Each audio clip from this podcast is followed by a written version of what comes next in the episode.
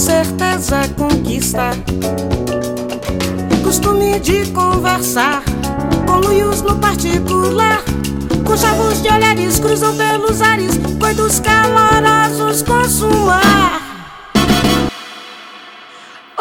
Curiosos de plantão. Meu nome é Cecília Fernandes, maior CDF de História na época da escola e fã de carteirinha de cientistas mulheres. Olá, meus queridos. Aqui é a Caísa Reis, consumidora assídua de fofoca em áudio e vídeo e defensora eterna das blogueiras cacheadas. No episódio dessa semana, nós tivemos a companhia da mestranda em História Social e produtora de conteúdo no campo da beleza, Amanda Fara, para continuar na jornada do especial do mês da mulher aqui no Cepode, onde a gente está contando histórias de mulheres reais e extraordinárias. Esse episódio faz parte da campanha O Podcast é Delas, uma campanha feita na Podosfera para inserir e promover a maior participação de mulheres na mídia podcast.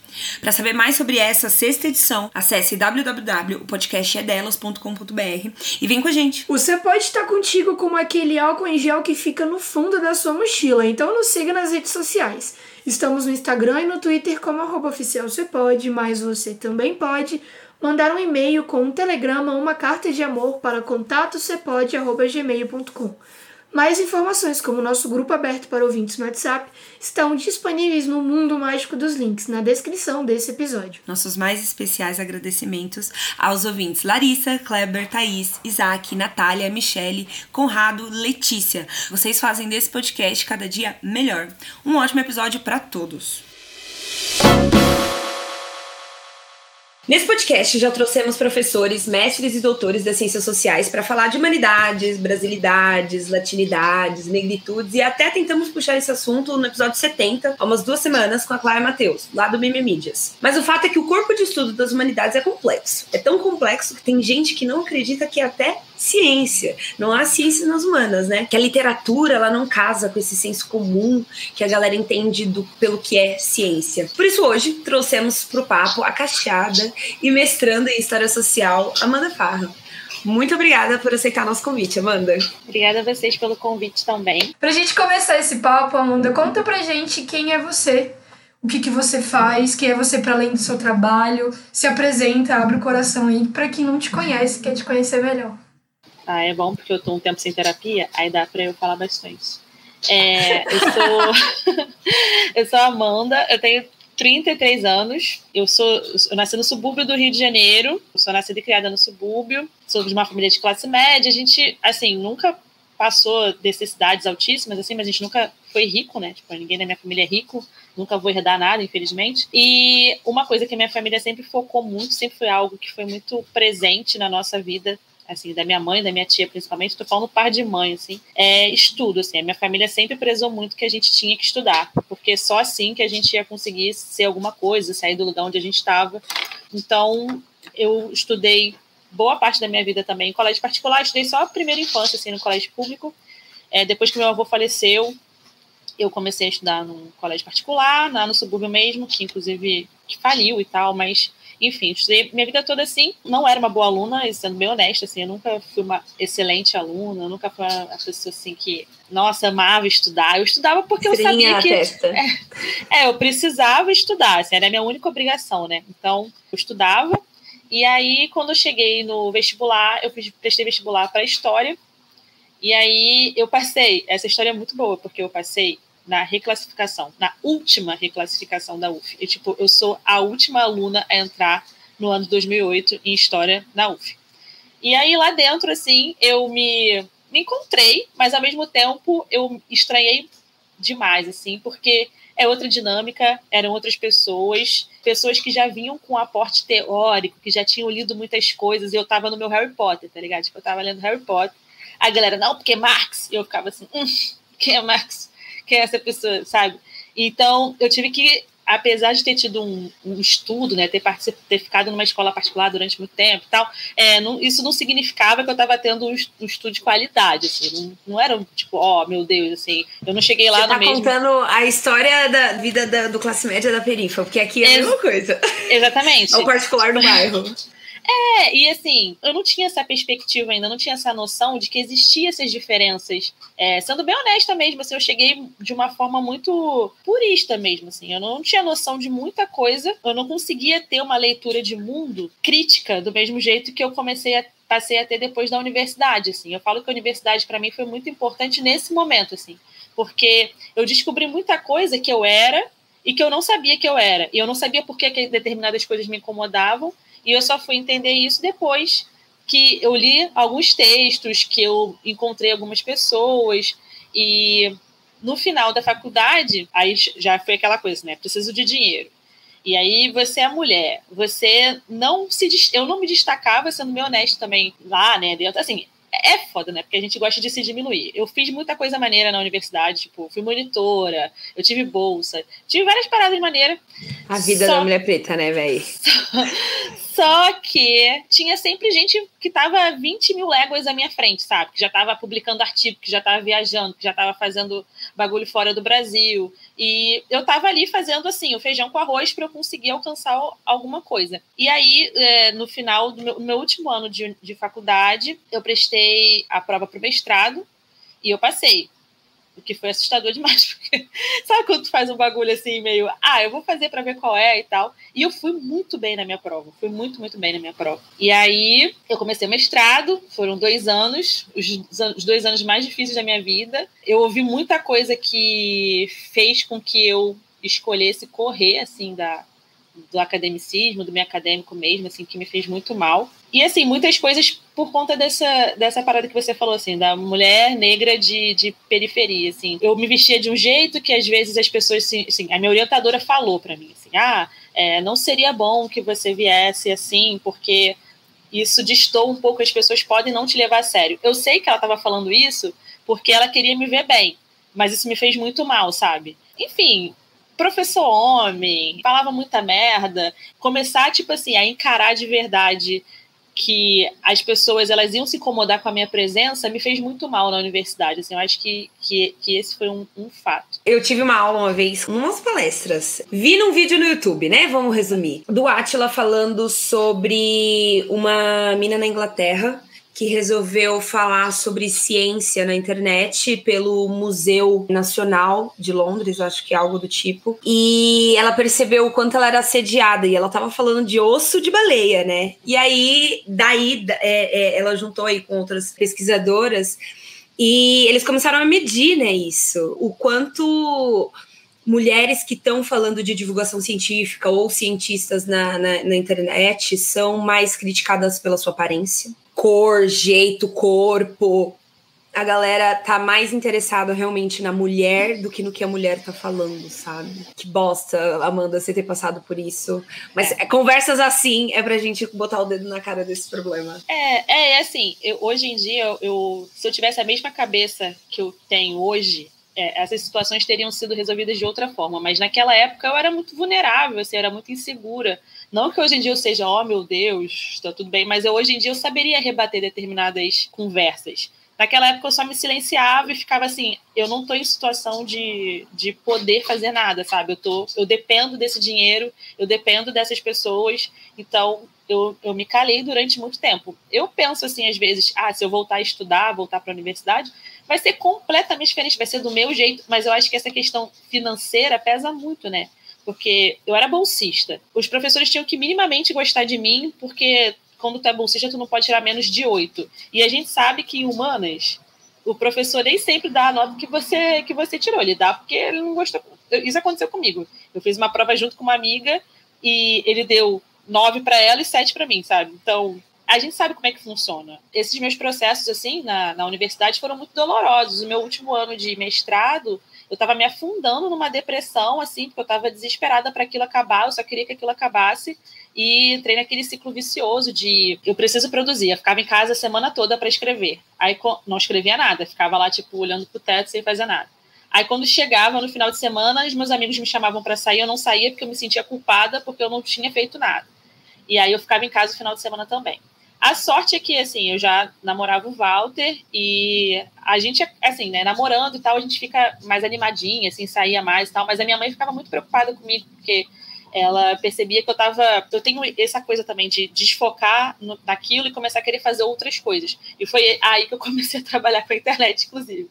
Que eu falei, ai, vou gravar uns vídeos pra internet, vou, vou finalizar meu cabelo no YouTube. E aí eu comecei a produzir conteúdo pra internet que foi o que, que é o que me sustenta hoje, assim, que é o meu trabalho oficial, é trabalhar com a internet, assim, eu produzo conteúdo para a internet. Obviamente que tudo que eu aprendi na universidade me trouxe muita coisa maneira para produzir, mas eu comecei por conta disso. Eu comecei porque eu queria fugir. Eu queria, mano, não quero mais permanecer aqui. Boto fé, boto fé. E assim, eu tenho uma pergunta meio, né, não sei, meio aberta, assim. Por que história? Você chegou a fazer mestrado, né? É. Você não falou assim, não, a graduação tá bom, vou me enfiar em pesquisa, em história. Por que história? Eu era, eu, eu já eu repeti história, inclusive, na oitava série, mas eu era muito boa em história.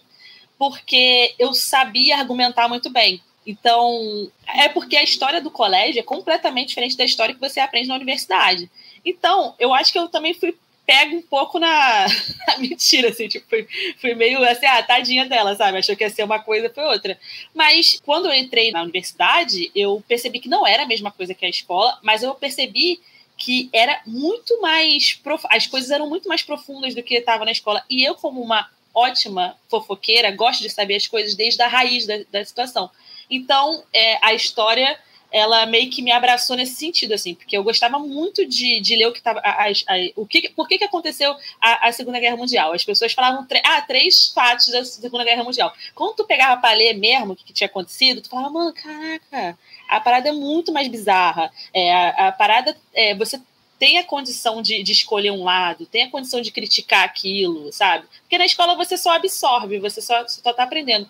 Mas a história, eu acho que ela foi muito importante para mim para eu perceber alguns conceitos, identidade, questões LGBT, vários desses pontos e também esse senso crítico, assim, você pode criticar, você não tem que só abaixar a cabeça e ouvir o que eles estão falando. Você pode criticar o que está acontecendo. Você pode ver uma notícia e não concordar com o jornalista. Não é porque o jornalista está falando que você tem que concordar com o que ele fala. Não é porque a pessoa escreveu um livro que você tem que concordar com o que está escrito. Você pode criticar. Mas você tem que procurar ter aporte. Você tem que ler outras coisas. Você não pode simplesmente tirar uma informação né, das vozes da sua cabeça. Você tem que se aprofundar e tal. E, e acho que a história ela me abraçou nesse sentido de, de conseguir dar algum sentido para incômodos meus mesmo, assim. Por exemplo, eu não me identificava como mulher negra. Eu aprendi o que era identidade na universidade. E aí foi quando, tipo, vem caindo Mesma aquela coisa por aqui.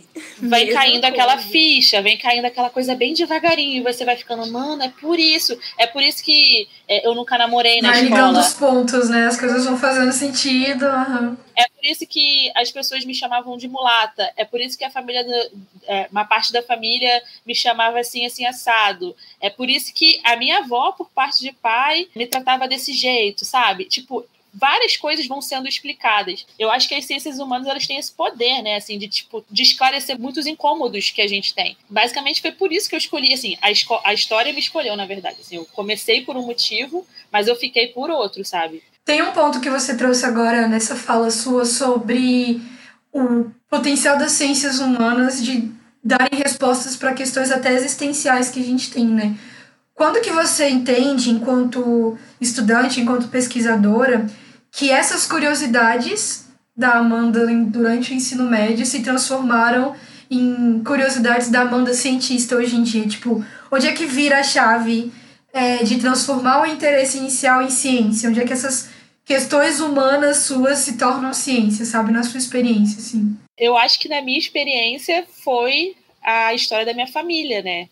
Tipo, querer saber da onde que a minha família veio. Todo mundo sabe da onde que essa família veio. E a, a história da maior parte da população brasileira é não saber, assim. A minha família, por parte de pai, tem uma história muito boa, assim, porque a gente sabe que eles, eles viveram num quilombo, porque parte da minha família é de Angra, então é a família por parte de mãe, né, da minha avó. O pai da minha avó, ele foi escravizado, então ele fugiu, ele era conhecido na região. E isso tudo foi o que me fez realmente entender que essa ciência ela seria capaz de explicar. É isso, assim, tipo, foi, foi a minha família, foi a minha família e, e perceber que se eu não existisse a história, se não existisse um método, né, para eu poder alcançar a raiz da minha família, eu, eu viveria até hoje sem saber de nada, assim, não, não teria como saber de nada que, tá, que aconteceu, da onde que a gente veio, porque a gente até faz aqueles testinhos de DNA, né, eu fiz testinhos de DNA para saber as origens, mas, cara, só, só, o DNA não explica muita coisa, né? É, eles dão mais lugares do que nomes, rostos e história das pessoas, né? É uma parada pouco planificada, assim, eu entendo. Amanda, e assim, essa temporada a gente tenta, né? Não sei se a gente consegue puxar assuntos que sejam que fazem parte do nosso singular e íntimo e também façam parte da sociedade como um todo. Você falou da história da sua família. Quando eu penso também na história da minha família e quando a gente fala, né, conversa da história das nossas famílias, ela casa com a história do Brasil. Eu tenho uma família branca, uma família preta também. Da minha família branca, Boato tem um tio avô que tem um busto no interior do Maranhão e bababá e bababá. Minha família preta, eu conheço meu foi, meu irmão, sabe?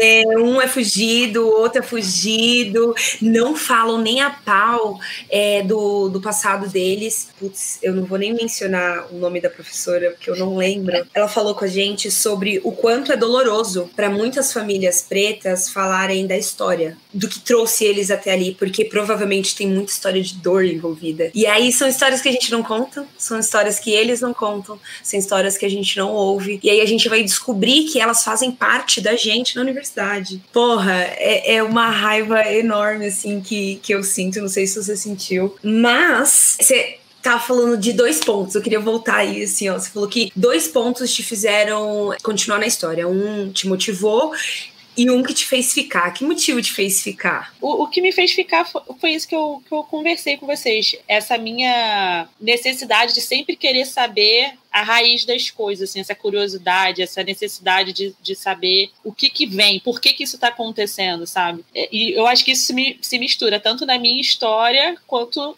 na ciência de uma maneira geral, assim. Eu ia falar sobre isso, acho interessante como que a sua curiosidade de chegar à raiz dos assuntos se entrelaça com a sua curiosidade de chegar na raiz da sua história, né? Da sua ancestralidade, da sua família, da sua genealogia. Então é, é muito bacana é, entender que a ciência muitas vezes ela parte de espaços muito mais subjetivos e emocionais do que lógicos e objetivos, né? Porque as ciências humanas elas investigam a sociedade, o ser humano, a convivência, os relacionamentos, essas potências assim, e Existe um pensamento popular de que ciências são distantes, secas, frias, objetivas. E quando a gente parte para ciências humanas e conversando com você, falando que você transformou os seus interesses em ciência a partir da sua família, entra muito naquela perspectiva de que o pesquisador ele é ao mesmo tempo objeto da pesquisa. Sobre aquela questão da aproximação do pesquisador com aquilo que ele escolheu estudar. Como é que aquilo te toca, como é que aquilo te tange. E numa temporada que, como essa, né, onde a gente está discutindo sobre formação de identidade, é muito interessante parar para ver, né? Que a pessoa que a gente é hoje, de fato, remonta às pessoas que vieram antes, às pessoas que a gente foi no passado e que a gente está sendo agora, né? Então, como a pesquisa ela enfrenta transformações de acordo com esse processo de de vida também. Porém, eu ainda quero entrar na, na vereda de que a galera acha que exatamente por ser texto, por ser história, não é ciência. E aí a gente queria saber o seu pitaco sobre esse preconceito, Amanda? É assim, eu acho que até quando a gente, quando eu comecei na universidade, eu tinha muito essa, ah, por que, que não chama de outra coisa, tá ligado? Por que, que tem que chamar de ciência? Mas quando você entra na universidade, num curso de humanas, você percebe que é isso, assim, o que um dos motivos de você entender que é uma ciência, a história é uma ciência, é que existe um método para você alcançar. Você passa por um processo, um método, uma metodologia. Existem algumas metodologias, mas existe e você tem que fazer testes do mesmo jeito que você faz na, nas ciências exatas, nas biológicas, você tem que passar por processos e averiguações também do mesmo jeito. Por exemplo, o meu trabalho final foi sobre o movimento Mangue Beat. Que inclusive hoje em dia, assim, tipo, não é que, que eu me arrependa, mas que na época era o que eu já estava estudando, então eu precisava de uma coisa que fosse, tipo, mais fácil para mim para eu conseguir terminar. Porque se eu tivesse que recomeçar com. Ah, vocês sabem como é que é, né, gente? Se você for Você já fez um trabalho que está muito sólido. Aí você vai só indo naquele trabalho para você conseguir chegar, alcançar, né, num, objetivo maior. E o meu trabalho eu usei como metodologia a história oral, que é uma metodologia que é relativamente, assim, ela é antiga pra cacete, mas que ela só foi considerada método há pouco tempo. Assim, na época que eu estava na universidade, ela era muito jovem, assim, já tem bastante tempo que eu me formei, mas é, ela ainda era muito jovem. E eu fiquei muito debruçada nessa questão, assim, por que, que é um método, quais são os processos. E basicamente é isso, assim, são etapas que você tem que ir passando para conseguir chegar num resultado. E esse resultado pode não ser o resultado que você está esperando, pode ser outra coisa, que o mais comum de acontecer nas ciências humanas. Você começa esse processo pensando que você vai encontrar aquele resultado e esse resultado não, não é o mesmo, mas no processo você encontra várias outras respostas. Isso também acontece nas outras ciências, né? Tipo, a pessoa, sei lá, vai descobrir, sei lá, não sei, vou ficar com um de abobrinha aqui, sei lá, penicilina, o cara foi fazer um outro bagulho, tá ligado? E ele descobriu uma outra coisa. Os processos das ciências humanas são assim também, são processos que você passa por um método e que precisa também ser processado por outras pessoas. Você não faz isso sozinho. Por isso que você tem um orientador, por isso que você tem uma pessoa para estar tá ali te colocando num caminho para você conseguir alcançar um objetivo que pode ser o que você não espera. Tanto que a pesquisa das ciências humanas, ela muda várias vezes você está indo por um caminho, daqui a pouco fala, não tem como ser isso. Aí você volta, e aí você tem que reler tudo para poder entender o que está acontecendo. Basicamente é isso. Eu falei a beça, eu não sei nem se eu te respondi, mas. não, exatamente. É porque assim, a gente bate nessa tecla, porque independente, o método científico ainda está ali. O lance é que a amostra são pessoas. Sim. A amostra. É isso que eu tava pensando. É, é, são relacionamentos, é hierarquia. Será que a dificuldade de ser considerado ciência é justamente por não ser exato? E as pessoas acreditam que a ciência tem que ser exata e objetiva, como eu estava falando? Fico me perguntando se não só o método, mas às vezes a amostra, o relacionamento do pesquisador com o objeto de estudo, né? Nisso que a Amanda falou, desse processo de estar no caminho, mudar a rota, readaptar. Não sei, eu, às vezes eu penso que a dificuldade das ciências humanas serem consideradas ciências é muito mais por causa dos humanos do que das ciências humanas, sabe? Tipo, de quem recebe aquela pesquisa, do que dos pesquisadores em si, de como as pessoas se relacionam com ela, do que do processo de fazer ciência. Como é que vocês veem isso? Não sei, tô aqui divagando também, pensando. Cara, eu tô lendo um livro do Juliano Speyer, mas no prefácio, um professor que chama Gabriel Feltran, lá da UFSCar, ele diz que o sociologuês, o antropologuês distanciam as pessoas, criam os muros é, da universidade. E acaba que muita gente das humanas que querem falar para o mundo: ei, gente, vem para cá, aqui uhum. tem conhecimento. São as mesmas pessoas que colocam cimento e tijolo em cima desse muro para ficar cada vez mais alto. Então, você falou da sua dificuldade de se manter é, é, enquanto outras pessoas estavam, tipo, congresso. A mesma coisa por aqui. Eu queria muito falar sobre, sei lá, distribuição fílmica. Um, ninguém em comunicação estava falando disso, pelo menos não na minha região. Dois, como que eu ia viajar para é, é, me sustentar estadia, comida, trabalho, é, sendo que eu mal estava pagando minha estadia em outra cidade, fazendo universidade, sabe? Então, é, é, realmente uma parcela muito pequena das pessoas que, mesmo dentro de uma, sei lá, de uma universidade pública, que é onde a gente vê um, um incentivo muito mais presente entre os alunos ali, é um lugar que poucos ainda conseguem seguir. Queria muito, muito ver mais pessoas. E aí, já para partir aqui para um segundo ponto, existe já essa dificuldade de se entender o trabalho das pessoas dentro das humanas, de levar a sério. E aí a gente tem mulheres fazendo esse trabalho. Me diz aí. Nossa, calma, eu tava cortando aqui, mas eu quero ouvir o pitaco da Amanda sobre o que a Cecília falou, sobre essa distância das humanas, das pessoas então, serem. É, esse, por exemplo, eu estava falando sobre isso, eu lembrei que nesse, nesse método que eu usei da história oral, a gente tem que trabalhar muito a questão da memória. É uma das coisas que, assim, são mais meu Deus do céu, é uma coisa é muito subjetivo, é uma parada que é muito flutuante e tal, não sei o quê. E aí eu lembro que a, a minha professora na época ela usou como exemplo a ditadura militar. Tu pega uma pessoa que viveu na ditadura militar e ela era, sei lá, classe média e ela não tinha nenhum envolvimento com a política. E aí tu pega uma pessoa que era militante. As duas pessoas vão descrever o mesmo fato de formas diferentes.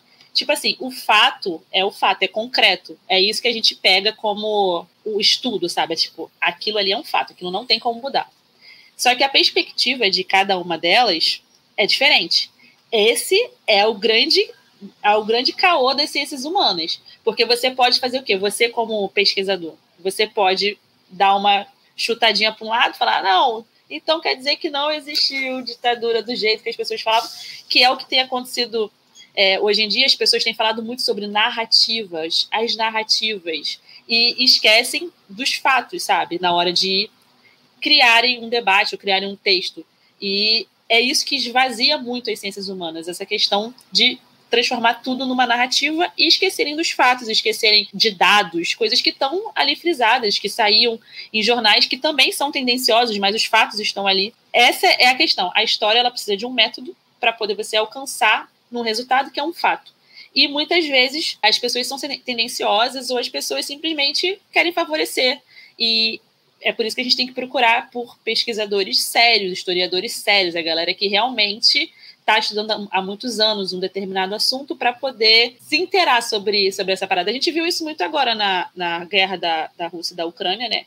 Que é muita gente falando, ah, tipo. Ressignificando a guerra. É, tipo, uma determinada, uhum. uma determinada influenciadora que falou: vou explicar para vocês. Mano, nem a gente que estuda a parada, a gente está entendendo o que está acontecendo.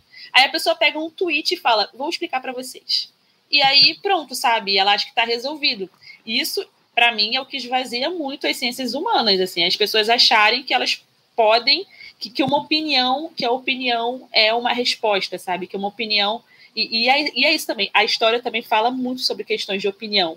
Opinião é uma coisa. Tipo, opinião é uma coisa que você pode ter, mas na hora que você vai elaborar o seu texto ali, você não pode simplesmente colocar um monte de opinião. Mas também não sei se eu consegui responder claramente. Não, não, conseguiu. E é interessante pensar no que você falou, é, dentro do campo da história com as nossas ciências humanas no campo da comunicação. Eu sou de, de jornalismo, a Kai é de relações públicas, então a gente estuda essa questão de como é que as ideias são comunicadas, por que, que um influencer tem tanto poder de formação de opinião em relação a um pesquisador que está anos estudando aquele assunto. Então, entender esses fenômenos é uma forma também de investigar esse esvaziamento, né? De como que as ciências humanas viraram uma coisa onde saem os especialistas de infectologia e entram os especialistas de guerra, né? Que são aquelas pessoas que acham que por estarem nas redes sociais sabem falar sobre tudo.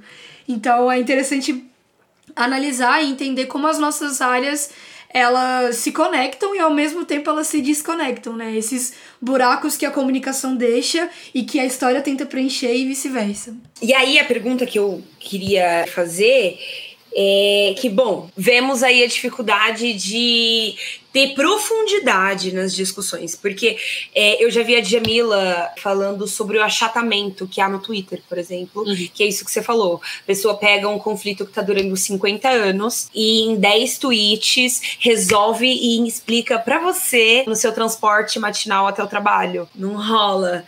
É, é preciso muito mais leitura, e quando eu digo leitura, é ouvir também, né? Não só ler sobre o assunto. E, cara, o problema são as pessoas. Sim, Sim, porque assim como a Amanda falou, as ciências humanas e o professor Gabriel Feltran reforça, as ciências humanas incomodam muita gente. Desde peixe grande até peixe miúdo, a gente tá falando que dá para sim criticar tudo.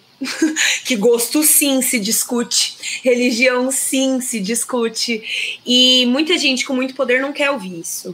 Né? Então, imagina incentivar a pesquisa em cima disso. Já não existe incentivo. E o incentivo para mulheres fazerem esse esse trabalho de falarem com propriedade. Eu trouxe um dado sobre isso porque a gente aqui gosta muito de ter o aporte de fatos para falar sobre questões humanas e sociais, justamente dentro do que você trouxe, Amanda, de que a gente está vivendo um período onde todo mundo acha que opinião é a mesma coisa que verdade e que dá para aplicar aquela opinião em todas as situações. Então, tem um artigo do blog da Unicamp que mostra que a Academia Brasileira de Ciência é composta apenas por 14% de mulheres. Numa divisão mais específica, são 20,4% nas ciências da vida, 18,2% nas humanidades e ciências sociais aplicadas e 8,9% nas engenharias, exatas e ciências da terra.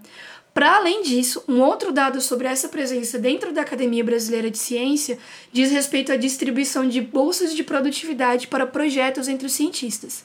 Nas áreas exatas, engenharias e ciências da Terra, por exemplo, 20,1% das bolsas de produtividade são de mulheres. Nas ciências da vida, né, das humanidades, as mulheres têm 41,3% das bolsas. Porém, quando a gente vai pensar no nosso campo de humanidade e ciências sociais aplicadas, esse número já vai para 49,7%. A autora dessa matéria, a Anna Arndt, acho que eu pronunciei o nome dela corretamente, é, interpreta que isso mostra uma pouca presença de mulheres em áreas consideradas desafiadoras, no caso dessa interpretação as exatas, porque a gente tem uma disparidade de 8,9% contra 20,4% nas ciências da vida, né?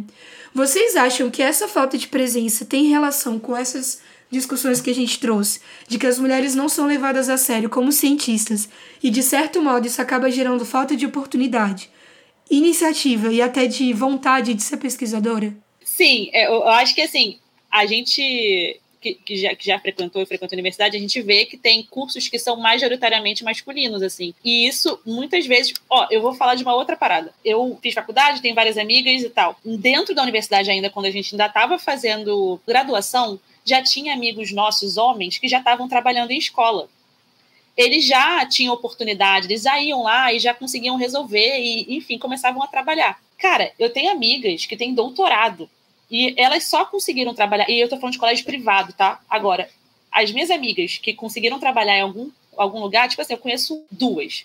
Elas têm mestrado e doutorado e só tra e trabalham em colégio público e meio que só conseguiram passar depois de muito tempo, sabe? Isso para mim deixa muito claro o quanto que muitas vezes é, simplesmente não dão oportunidade, porque assim tem gente que só fez a graduação e tá trabalhando, tá ligado? Elas estão tipo no doutorado, elas estão tipo assim fazendo coisa pra cacete, mas elas não são colocadas nesse mercado, sabe? E é porque existe um perfil, existe um perfil do professor, existe um perfil da pessoa que trabalha no pré-veste, existe tudo isso, sabe? E eu não tô diminuindo os meus amigos, assim, não tô dizendo que eles não, não prestam, que eles não são bons. Mas é uma diferença nítida, né? É só, é só assim, é só eles fazerem uhum. aquele famoso exercício do pescoço. Você olha para os lados e você vê que em determinadas disciplinas você não vê mulheres. Você vê mulher em letras, você vê mulher em português e tal, porque são cursos que mais mulheres fazem.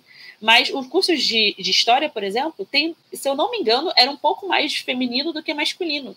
E na hora que você vai, vai ouvir os professores, eu não tive professora de história mulher, eu só tive professor homem. Isso é muito louco, assim, porque eu tenho, eu conheço muitas mulheres que fazem história, sabe? Onde é que elas estão, né? O que, que aconteceu que de um ponto em diante elas somem? E aí elas vão acabando assim, ficando sempre dentro da universidade, sempre fazendo.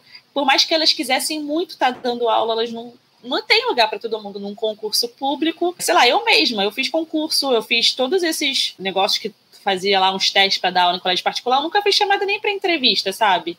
E dentro da universidade, não. Dentro da universidade, uma professora que já está lá em cima, ela vai procurar outra menina, sabe? Ela, na maioria das vezes, ela não coloca só homem, ela tenta colocar uma coisa mais equilibrada. Eu tive bolsa, eu fui monitora de uma professora que, assim, eu não sei dizer se eu fui tão bem na prova dela, assim, mas eu acho que ela olhou para mim e falou: não, não vou deixar essa menina passar, não, vou colocar ela porque já tem muito homem, sabe?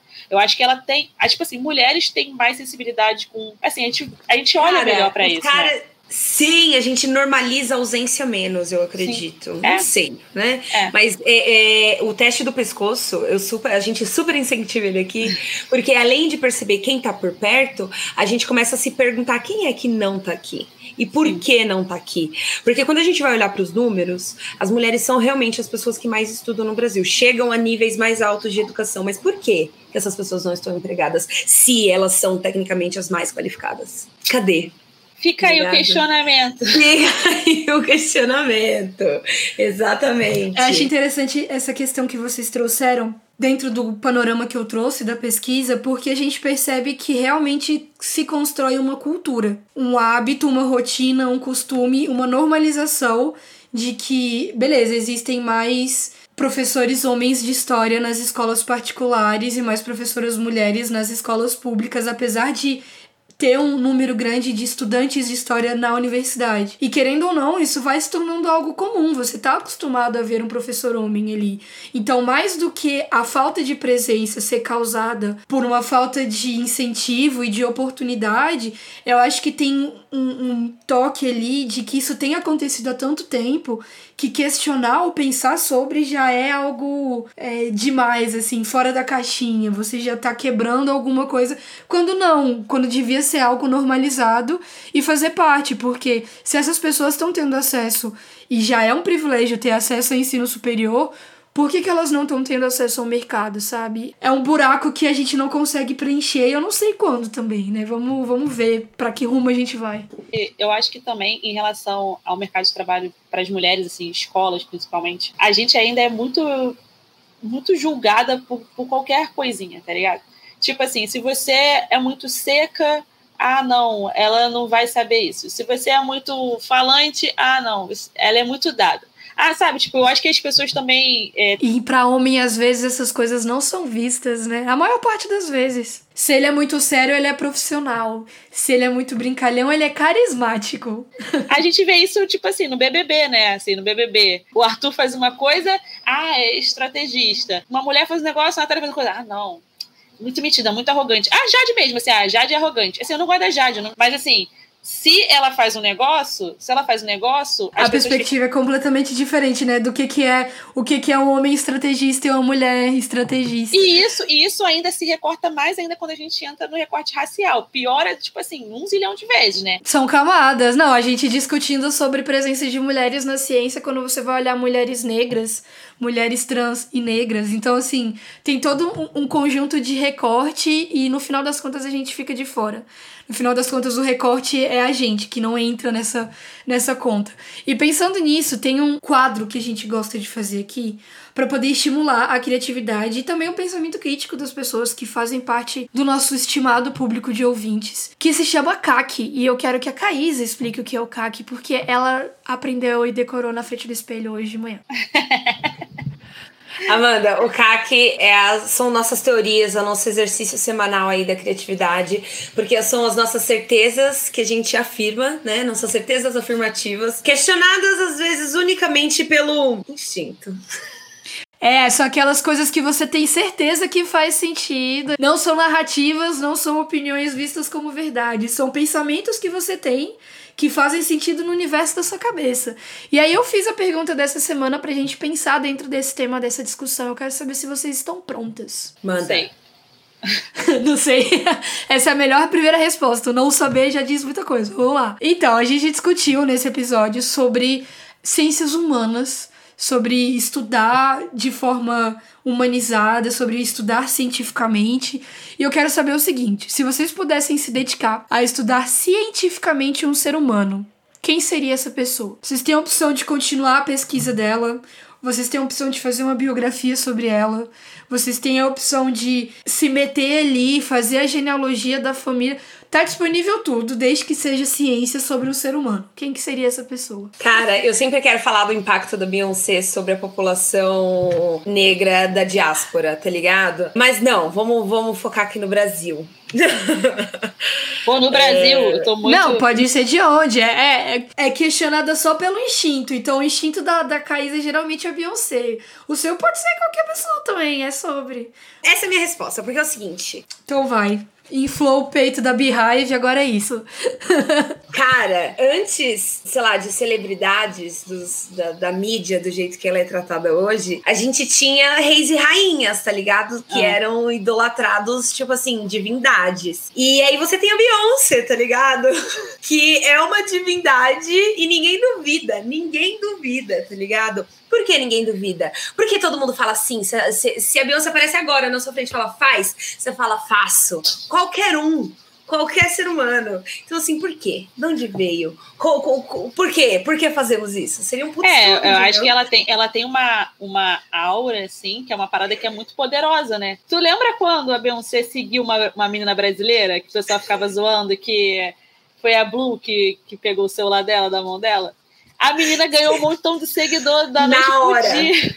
E ela, tipo assim, não entendia nada do que tava acontecendo. Ela tava só existindo ali na, naquela onda Essa foi a melhor, a O- melhor tour da Beyoncé. O Bacchus do Blues ganhou o Grand Prix de Cannes de melhor clipe, que Em cima de antigamente... Lemonade ou de foi, ou foi de Black Skin? É. Cara, eu acho que foi. Eu Acho que foi Lemonade, do- não foi? N- Não, gente, aqui. foi tipo assim, é um clipe, é um clipe. Se eu não me Ah. engano, foi aquele do Louvre. Qual que é o nome daquele do Louvre? Ah, é o. É é. É eu acho. Pichit, é Sheet To the e. Corners. Isso. O Grand Prix era tipo. Nossa, ele um- ganhou um do Jay-Z e da Beyoncé. Ih, Cara, eles ganharam.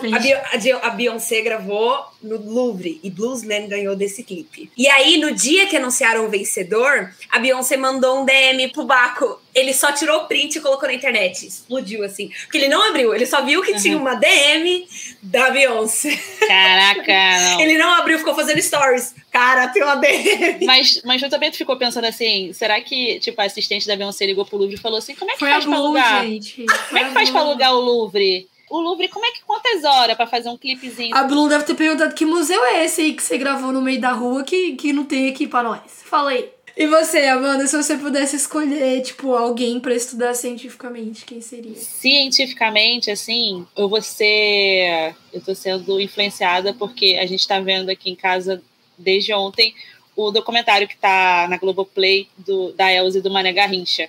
Então eu acho que eu estudaria a Elza, assim. Eu acho que a Elza também tem esse potencial de entidade, assim. Eu acho que agora ela já tá virando entidade nesse momento. E ela, ela morou em Água Santa e eu morei em Água Santa também. Então a gente poderia. São duas divindades, aquelas. Pegou, Então, passei, assim, pegou. Eu, eu tenho, eu acho que a história dela, a história, e eu acho que eu pesquisaria muito, assim, muita coisa da Elza, assim, eu acho que eu ficaria um pouco obcecada se eu começasse a estudar, assim. A Caísa com a Beyoncé. Se eu fosse escolher alguém. Eu acho interessante, porque vocês trouxeram um caráter de divindade das personalidades que vocês escolheram. E eu trouxe uma divindade. Literalmente. Olha só, conexão aqui, ó. Eu gostaria de estudar cientificamente a Potnia, que, segundo uma matéria da Super Interessante, é a deusa mais antiga da história do mundo e ela pertenceu a uma cidade que se conhece desde o período neolítico, que surgiu há mais de 10 mil anos atrás. Eu não vou saber falar o nome da cidade porque é um nome bem difícil, mas a teoria mostra que da Potnia nasceram outras divindades femininas, também adoradas pelos homens pré-históricos, e a partir dela chegamos às deusas modernas, né, da Grécia, do Egito, todas essas outras figuras. Então eu queria chegar lá na raiz, né? Engraçado que a gente também falou sobre isso nesse episódio, das curiosidades que levam a gente às raízes das questões. Então eu gostaria muito de saber quem foi a Potnia e por que que dela saíram outras figuras. É muito interessante também porque lendo esse artigo, eles falam sobre uma estatueta de uma mulher sentada entre duas panteras. E aí eu fiquei, uau! Potnia de Wakanda e tal, então eu tenho curiosidade, eu estudaria sobre ela, é isso. Eu nem sabia que existia, estou chocada. Eu anotei aqui o nomezinho pra. Exato, é igual a Coltune, amiga. Também, eu, nu, eu nunca também tinha ouvido falar, hein? O link, inclusive, com essa matéria, tá disponível na descrição desse episódio no Mundo Mágico dos Links, onde a gente coloca todos os textos, assim, de, de referência. Não, e uma coisa que é, que é maneira de divindades, assim, eu não sei se vocês. Onde é que vocês estão? Porque eu tô no Rio, vocês estão onde? São Paulo. Goiânia.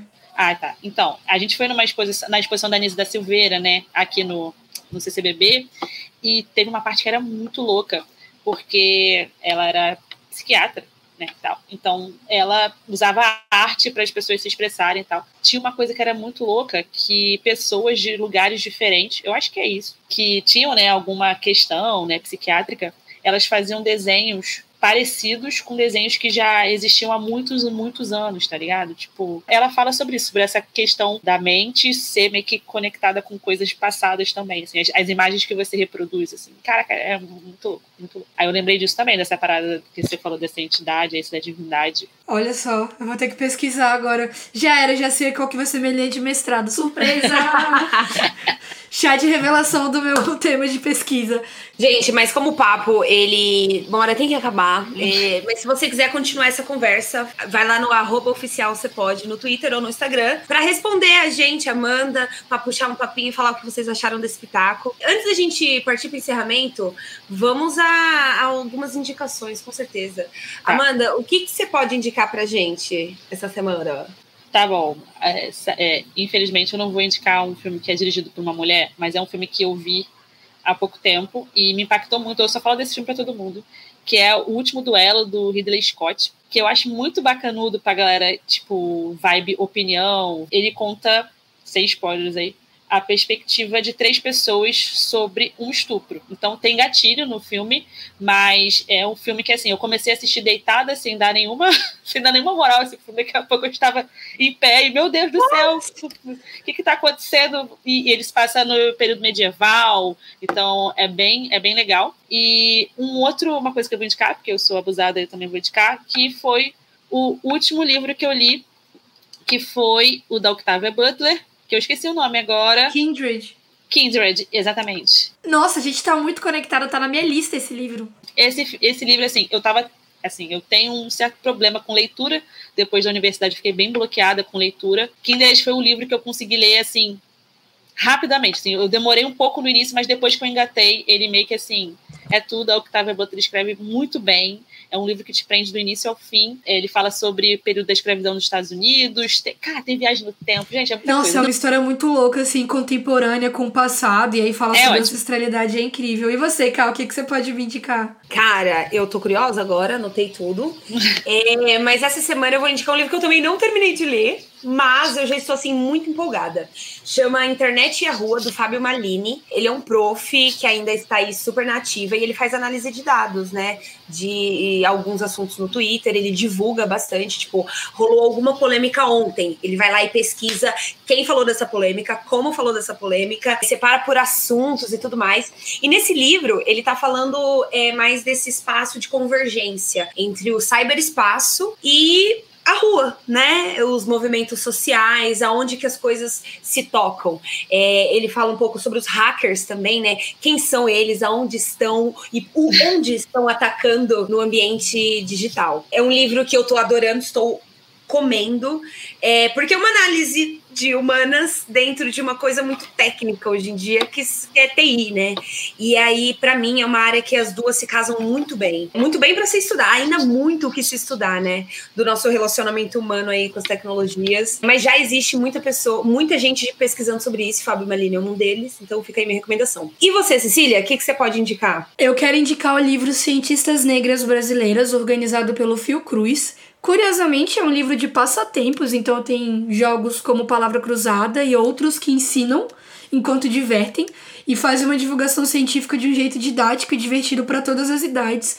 Tá disponível digitalmente, inclusive o link tá nas referências desse episódio no Mundo Mágico dos Links.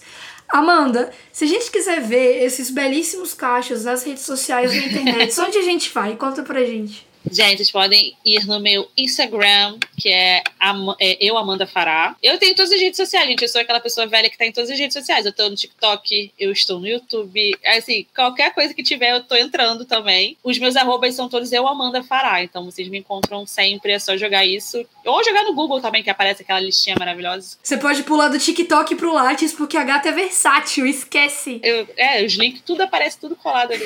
Maravilhoso. E se vocês quiserem encontrar o Cepode nas redes sociais, nós estamos no Instagram e no Twitter como arroba oficial Cepode. Mas você também pode mandar um telegrama, uma carta de amor pra gente pelo e-mail, no contato cepode.gmail.com. Amanda, muito obrigada por aceitar o convite, por estar aqui com a gente. Eu gostaria de dizer que a partir do momento que você participa de um episódio do podcast, você assina seu nome no livro do diabo e agora você é obrigada a ser nossa amiga. Então a gente tá muito feliz que esse episódio deu certo. E obrigada por ter feito parte desse, desse papo maravilhoso. Eu amei, amei, amei ficar falando aqui. É muito bom. Muito tempo que eu não converso com pessoas diferentes. É, tem muito tempo que eu não converso com pessoas diferentes, né? Só converso com as mesmas pessoas. É bom falar com pessoas. assim. Faz tanto tempo que eu só falo com as vozes na minha cabeça, tipo isso daí. É, quase. De leve. assim. E, gente, três estados diferentes, eu gosto disso. Eu gosto de. Chiquérrimas. Agora a gente vai trocar dicas de fitagem e até semana que vem. Beijo. Cumplicidade.